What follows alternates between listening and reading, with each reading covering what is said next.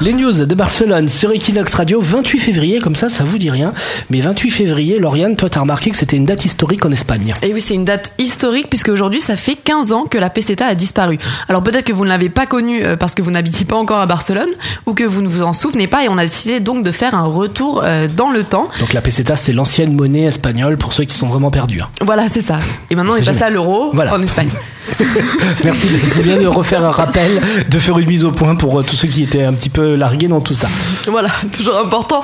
Alors pour commencer, on va prendre un ordre d'idée. Un euro, c'est l'équivalent de 166 pesetas, d'accord Donc? Ça sent le calcul mental, là, le Mais truc. non, mais non, c'est super simple, tu vas voir. Alors partant de là, selon vous, euh, la T10, qui est le ticket de métro pour 10 voyages, Hum, elle vaut 9 euros aujourd'hui. ouais, 9,95€, ça faisait combien de pesetas? Allez, Amandine. 800 800 pesetas. Est-ce que ça coûtait 800 pesetas à un Non, le métro double en fait, ça Le double. coûtait 1655 euh, pesetas.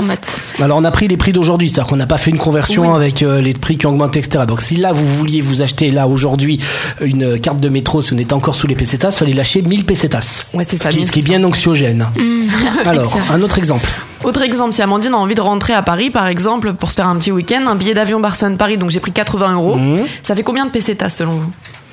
Environ 10 000 10 000 pesetas. Ouais, ouais, bien. hein. Franchement, c'est ça, c'est 13 100 pesetas. Ah, t'imagines, t'as l'impression d'aller à l'autre bout du monde, tu te dis je voyage pour 13 000 pesetas et tu vas juste à Paris, quoi. Ouais, et encore plus impressionnant, imagine un salaire euh, de 1000 euros, combien en pesetas selon toi, Nico?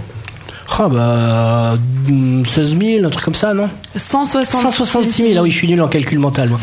166 000 pesetas, oui, Ouais. on devient vite facilement euh, millionnaire en pesetas. Ouais, L'impression d'être assez riche. hallucinant. Ouais. C'est clair. Et euh, tiens, une, euh, j'ai une petite anecdote.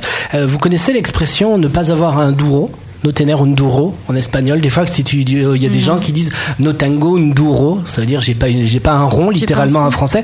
Et ben, ça rappelle euh, la pesetas la moins chère, la plus petite. C'était une pièce trouée. D'accord. Et elle valait, je crois, une pesette, un truc comme ça, ça s'appelait le duro.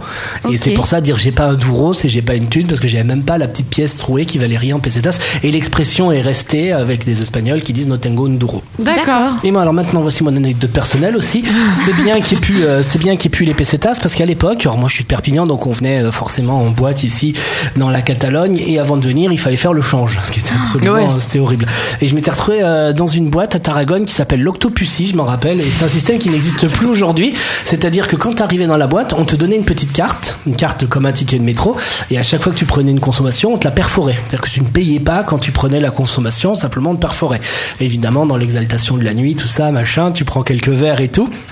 Et quand tu arrives à la caisse, on te fait payer. On te Ah dit ouais, voilà, d'accord. t'as pris, euh, t'as pris 10 bières, euh, ça coûte euh, X pesetas. Et là, donc, c'était en pesetas. Et moi, j'avais Wow. pas assez, j'avais pas assez de pesetas parce que j'avais pas, j'avais pas fait le change. Genre, je tiens mon billet et je dis à la fille, bah, si tu veux, je te paye en francs parce que j'ai l'équivalence, mais je l'ai uniquement en francs. Non, non, faut payer en pesetas. On va appeler la Guardia Civile. Tu vas partir en garde à vue et tout. Donc là, imagine un petit peu l'état. T'as 18 ans. Tu te dis, je suis à l'autre bout de, je sais pas où, dans la pampa j'ai pas un espagnole. J'ai pas, j'ai pas un duro. Je vais partir en garde à vue. Et là, il y avait un Français super gentil derrière qui m'a dit, je te fais le change si tu veux.